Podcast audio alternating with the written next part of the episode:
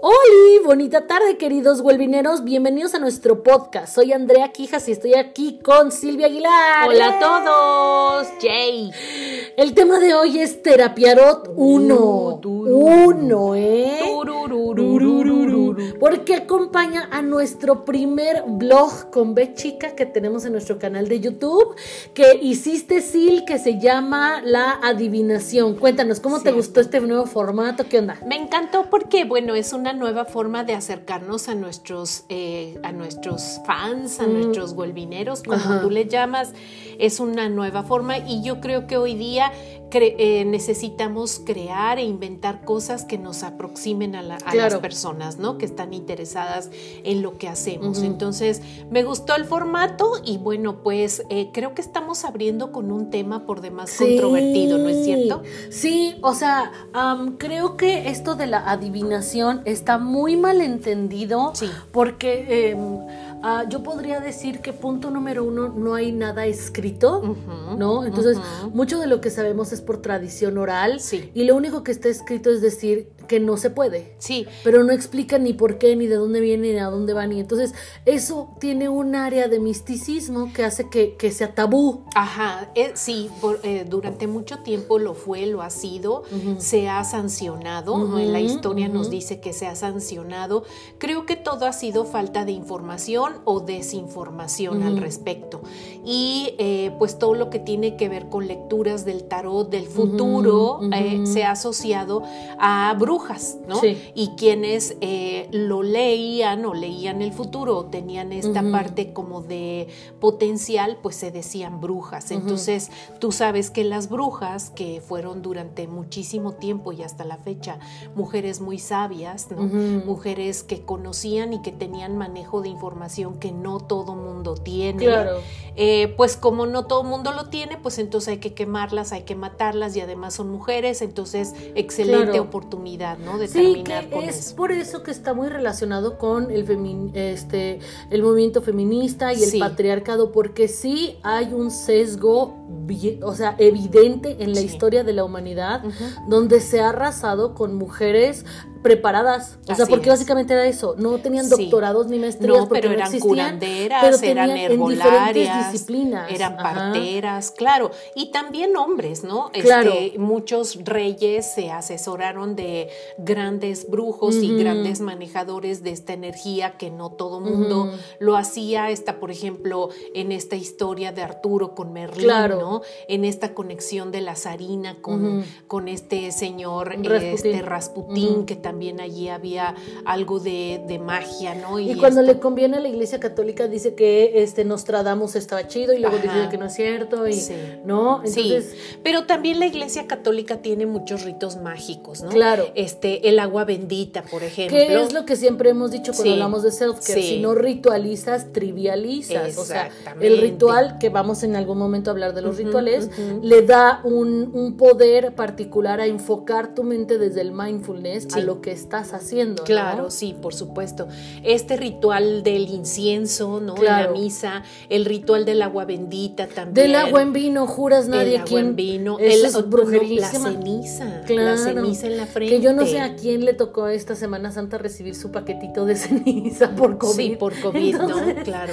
Pero fíjate dónde te la colocan. Te la colocan en el tercer ojo. ¿no? Claro. El tercer ojo es la pituitaria y la Claro. pituitaria es una glándula que puede ayudarnos a ver más allá de lo evidente. Como Y un desde psicología, ¿cómo es que no nos estamos disociando y estamos siendo esquizofrénicos? Sin duda. Pues yo quise No, no, hablar. era pregunta. Ah, pregunta. Ajá, A ver, otra vez. Sí, ¿cuál es la diferencia entre decir toda esta parte esotérica Ah, ya. y, eh, y el no, no es cierto, es que estás esquizofrénico y estás viendo sirimicuas? Bueno, pues yo creo que sí hay una gran diferencia porque em, la parte esotérica te ubica justamente en tu realidad. ¿sí? O sea, el trabajo, por ejemplo, de terapiarot Ujú. es ubicarte en tu aquí y ahora. Exacto. Porque no tiene que ver con el futuro, tiene con que el ver con tu pensamiento mágico. presente, Esa es la diferencia. Tu pensamiento mágico tiende más al deschavete Ujú. y el evaluar lo que está pasando ahorita es psicología transpersonal. Exacto. Sí. Entonces, eso tiene que quedar súper claro desde el principio. Y que ¿no? vamos a comenzar un ciclo de, de psicología transpersonal Sí. a través de todo esto que tiene que ver con eh, este pensamiento que entre comillas le diría mágico, pero que es un poder interno Exacto. que te hace justamente crearte libre y consciente. En tu aquí y En ahora. aquí y Ajá. ahora, sí. No es culpa de Mercurio. No, no, es no, culpa de nadie. Es en tu aquí y ahora. De que, ajá. Cuando lo aterrizas, no estás disociándote. Exactamente. Así de sencillo. Exactamente. ¿no? se escuchan voces. No. Esta parte también de que soñé y Dios me dijo y Jesús se me apareció O sea, y tal me vez dijo pudieron que... ser frijoles y lo hemos dicho en el curso de los sueños. sí. Lo hemos dicho. Este, y también mucho excusas para obrar de manera inadecuada. Estuvimos también en algún momento viendo documentales sobre sectas y sobre religiones, Ajá, ajá. donde los grandes líderes que han creado estas sectas para manipular gente eh, han dicho que Dios les habló y que Dios les dijo, y entonces manipulan gente a través Claro. de algo que no está totalmente eh, comprobado y que no es cierto. ¿no? Claro. Sí, entonces es utilizar tus recursos personales, tus Sí. competencias emocionales Sí. en el aquí y el ahora para Sí. Transformar tu vida. Eso es psicología transpersonal. Así es. Y eso es nuestra cancha, por así, Así decirlo. es, y lo vamos a estar verificando esta definición de la transpersonalidad durante mucho tiempo porque sí tiene una metodología y sí está fundamentada desde reconocida con métodos científicos desde la psicología. Bien, bien. Entonces, ah, para hablar de terapia tarot, ah, tenemos que explicar qué es el tarot. Sí, me parece muy bien. Entonces, ¿quieres darle? Mira, yo quisiera eh, con reforzar. antecedentes, Sí, ¿de dónde viene? bueno, yo quise, los antecedentes los manejas más tú, pero yo quisiera eh, em, acertar un poco más y mm, mm, ser un poco más incisiva en la definición de adivinación Ah, que dimos en el blog Sí. Con B chica, porque la palabra adivinación viene de divus, que significa divinidad. Entonces, eh, podemos entender como eh, adivinación el proceso de acercarte a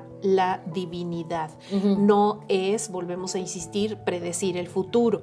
Porque cuando... Sí, perdón que te interrumpa, pero aquí es bien importante. El oráculo de Delfos Sí, en Grecia era un lugar que tenía dedicantes, esto es personas o estilos sacerdotes y sacerdotisas que cultivaban ese oráculo de Delfos para congraciarse con los dioses. Entonces tú ibas al oráculo de Delfos y les dabas de comer a los sacerdotes o dejabas una ofrenda, como las, los, los templos este, tibetanos que hay ahorita en China. Entonces ese y se llamaba oráculo de Delfos. Sí, uno de sus múltiples servicios era que le pagaras al oráculo para que te adivinara porque hablaba directamente con Dios. Exacto, Pero era el claro, acto claro. de conectarte con Dios, ¿no? Que en las personas que vivimos el día a día, honrar a Dios o a tu deidad es complicado porque el internet, porque los impuestos, porque Claro. por eso se utilizaban este tipo de oráculos en donde sabes que tú que sí tienes tiempo de dedicarte a la deidad y de cultivarte a ti mismo, necesito que me hagas un paro, ¿sabes? Así es, entonces cuando adivinamos, trabajamos con nuestro poder personal y dirigimos nuestra vida en dirección hacia donde queremos ir, ¿no? Que ahorita es esta nueva onda del self-care, del amor, de la autoaceptación. Es como empezar Sí. a, a cultivar nuestras propias conexiones con la deidad. Para avanzar y Exacto. movernos hacia otro lado Exacto. o hacia el punto donde queremos. Entonces, el tarot nos acompaña. Básicamente, el tarot nos ayuda, es un proceso de acompañamiento y caminar todo el tiempo. Si tú a caminar todo el tiempo por la vida, si tú quieres una, digamos, una consulta De terapia con tarot, no vas a encontrar la adivinación de futuro. Vas a encontrar la clarificación Claro. de tu presente, de tu realidad aquí y ahora y cómo puedes hacer, con qué herramientas para moverte hacia donde tú crees Ahora. que debes moverte. El tarot es una de muchas mancias. Ah, Las sí. mancias son todas estas ci- ciencias del ocultismo porque no hay fundamentos como tal, excepto por el tarot, por cierto, ah, que adivinan cosas. Es una mancia porque adivina, ¿no? La, el que, este, la taca, tacomancia, la quiromancia, ¿no? Que te leen las manos, que te leen las huellas de los pies. Hay fundamentos, por ejemplo, para la lectura de manos y la lectura de pies dentro de la acupuntura china, ¿no? O sea, que los meridianos que van pasando por el cuerpo van siendo sintomáticos de algo. Entonces, si estoy viendo que tienes más morenita o más verdecita una vena, es porque por ahí pasa el meridiano fulano o perengano. Entonces, sí hay una fundamentación, pero como no está aprobada por la APA, no puedes citar APA. Pero bueno, si nos referimos al tarot, sí podemos citar a nuestro amigo Jung. Es la diferencia. O sea, porque de las mancias, por ejemplo, también te pueden tirar los, las conchas, los, las, este, runas. las runas. Y, o sea, son situaciones adivinatorias que ahí las únicas que podría explicar sería la probabilidad y estadística. Así ¿no? es. Así es. Pero el tarot sí ha sido un sistema que hace, Dalí pintó un tarot, Jung estructuró arquetipos, Freud los utilizó a veces. Freud iba a sesiones espiritistas, ah, amigos. o sea, esos de estás presente, que no eran reuniones de Zoom. Silvia, no te vemos, pero te oímos, estás presente. No era Zoom, era Freud haciendo era Freud haciendo espiritismo, claro. ¿No? Entonces, el tarot por eso es importante como herramienta terapéutica, porque sí ha habido gente importante en nuestra ah, línea de trabajo que se ha dedicado a hablar de ello. Sin duda. Y bueno, creo que entonces ahora sí podemos hablar de estos antecedentes eh, y podemos hablar en el blog, saqué a nuestros personajes de caricatura, que tenemos a eh, títeres de digital, de dedo, que tenemos a Freud, tenemos a Jung, tenemos el sillón. El sillón, de, claro, para el diván, para que te puedas. Eh, entonces creo que eh, esto que hablamos acerca del aparato psíquico de Freud y esta parte que eh, Jung trabaja con estos arquetipos, podríamos entonces adentrarnos un poco al tema del tarot, ¿no? Sí. Bueno, el tarot en sí es un conjunto de 78 cartas. Ah, es correcto. Está dividida en dos. Son los arcanos mayores que cuentan la historia del, o sea, dentro de la filosofía, quien haya tomado nuestro curso del camino del héroe, se asemeja mucho a la historia del camino del loco. Entonces, el loco va pasando por diferentes casas y esas casas son un arquetipo. Esos son los arcanos mayores. el loco es un arcano mayor. Sí, sí, o sea, todos son arquetipos. El, loco es el cero. El loco es el cero. Entonces, es con, lo que, es con que empieza. Entonces, se supone que en esta historia del camino del héroe, tú quien preguntas, eres el loco. Así es. Entonces, en relación a la casita que te toque, es lo que se supone que estarías viviendo, ¿no? Ah, entonces, luego vamos a hablar. Acuérdense que este podcast es Terapiarot 1. Uno. Ajá. No les vamos a contar aquí el huevo y quién lo puso, porque este es el 1. Esta es introducción. Ajá. para que se queden picados. Ajá. Eh, entonces, todas estas que son los arcanos mayores, solamente las personas que tenían la posibilidad de interpretar las llevaban. Entonces es como un doble combo. Yo solo tengo mis arcanos y ustedes tienen el resto de las cartas, que las cartas son las de palos, este, oros, copas y espadas, que es una baraja española. Entonces el tarot es el combo de una baraja española más los arcanos mayores, ¿no?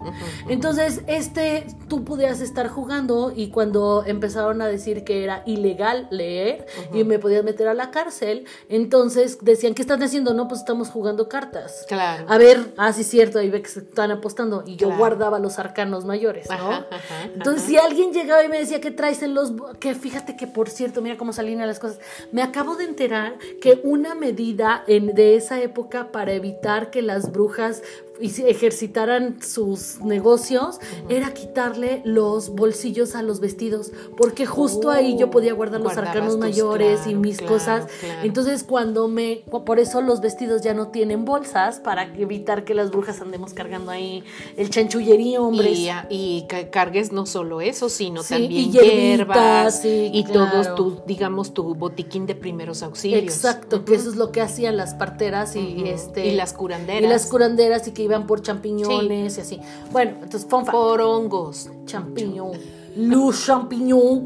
es el champiñón francés. ok, muy bien, muy bien. entonces, este, eh, ah, pues sí, entonces tú tienes tu, tus mazos normales de, la, de los oros, espadas, bastos y em, monedas. No, esos son los oros. Oros, copas, espadas y bastos. Esos son los de la baraja española, más tu super combo de los arquetipos. que son, los, arquetipos de Jung. Exacto. Entonces, los menores son la española. Ese es el tarot. Hay tres razones por las cuales la gente en realidad va a buscar el tarot.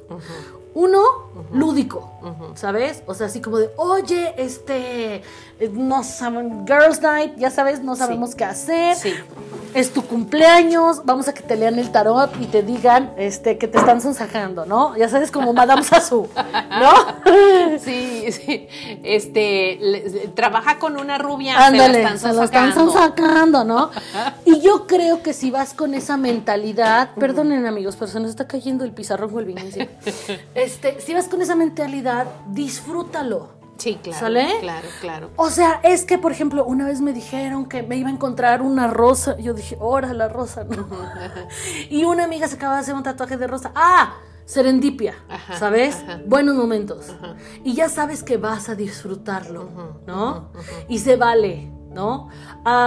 hay personas que ah, se lo toman como muy en serio y entonces no le estás faltando el respeto. No, y además también hay personas que dicen, no voy a hablar con la lectura con la que persona que me está leyendo, porque eh, si le digo que sí o si ve que afirmativamente ah, algo, entonces este me está estafando. Claro que se ha prestado a muchos estafas.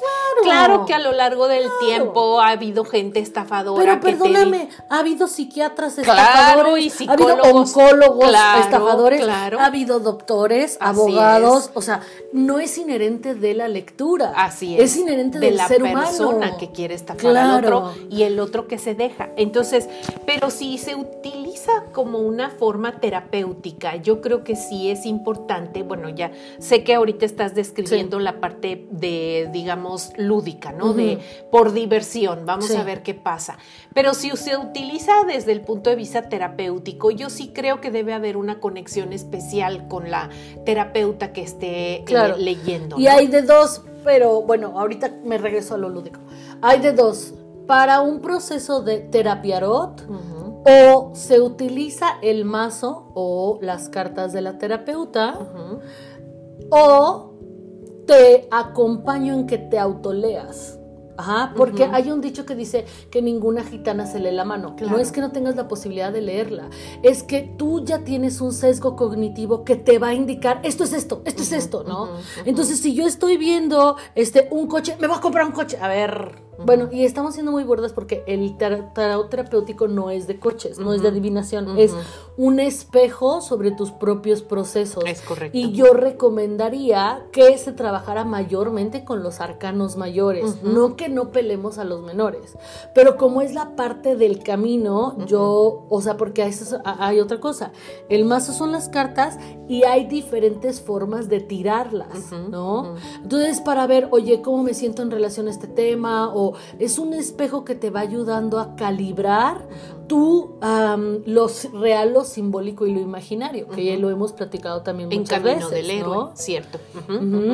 Entonces, decías, una forma es lo lúdico, otra forma es... Terapéutico, en donde tú como terapeuta me tiras el tarot y interpretamos entre las dos lo que está sucediendo o yo me leo a mí misma y tú eres mi coach para estar verificando dentro del proceso terapéutico cómo estuvo. Pero cierto no es cierto que como terapeuta cuando estás en un proceso, digamos sin tarot, ¿no? Tú estás eh, acompañando a tu, a tu paciente en ese proceso. ¿Te ha sucedido que a veces tú estás viendo más allá de lo evidente?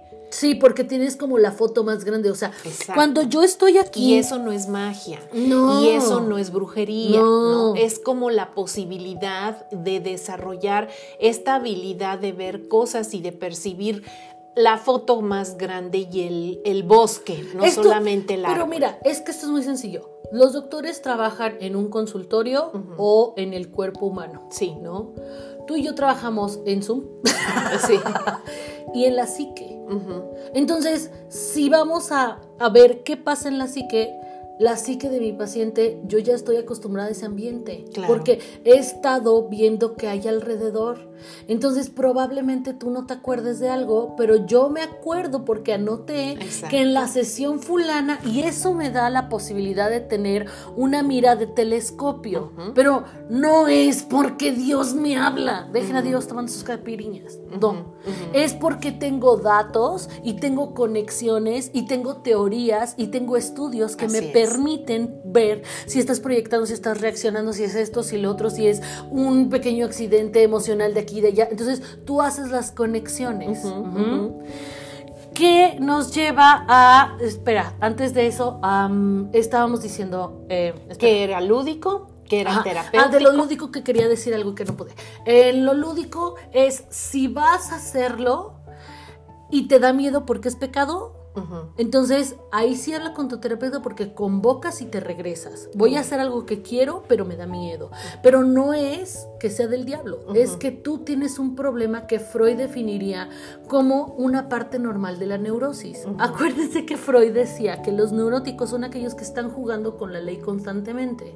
Ajá. Entonces, a mí me dijeron que está mal, pero sí lo quiero hacer, pero no quiero hacer, pero sí lo quiero hacer. Pero es pecado, pero, me dijeron, pero, claro, pero sí quiero, pero es que es mi despedida soltera, pero no. Ah, bueno, no lo veas desde el punto de vista mágico, velo desde el punto de vista límites. Exacto. Cómo tú te estás relacionando con tus límites. Y si es una tarde, yo no el, el, tarot lúdico es parecido a hacer el test de qué tipo de chilaquil eres en relación a tu dona favorita.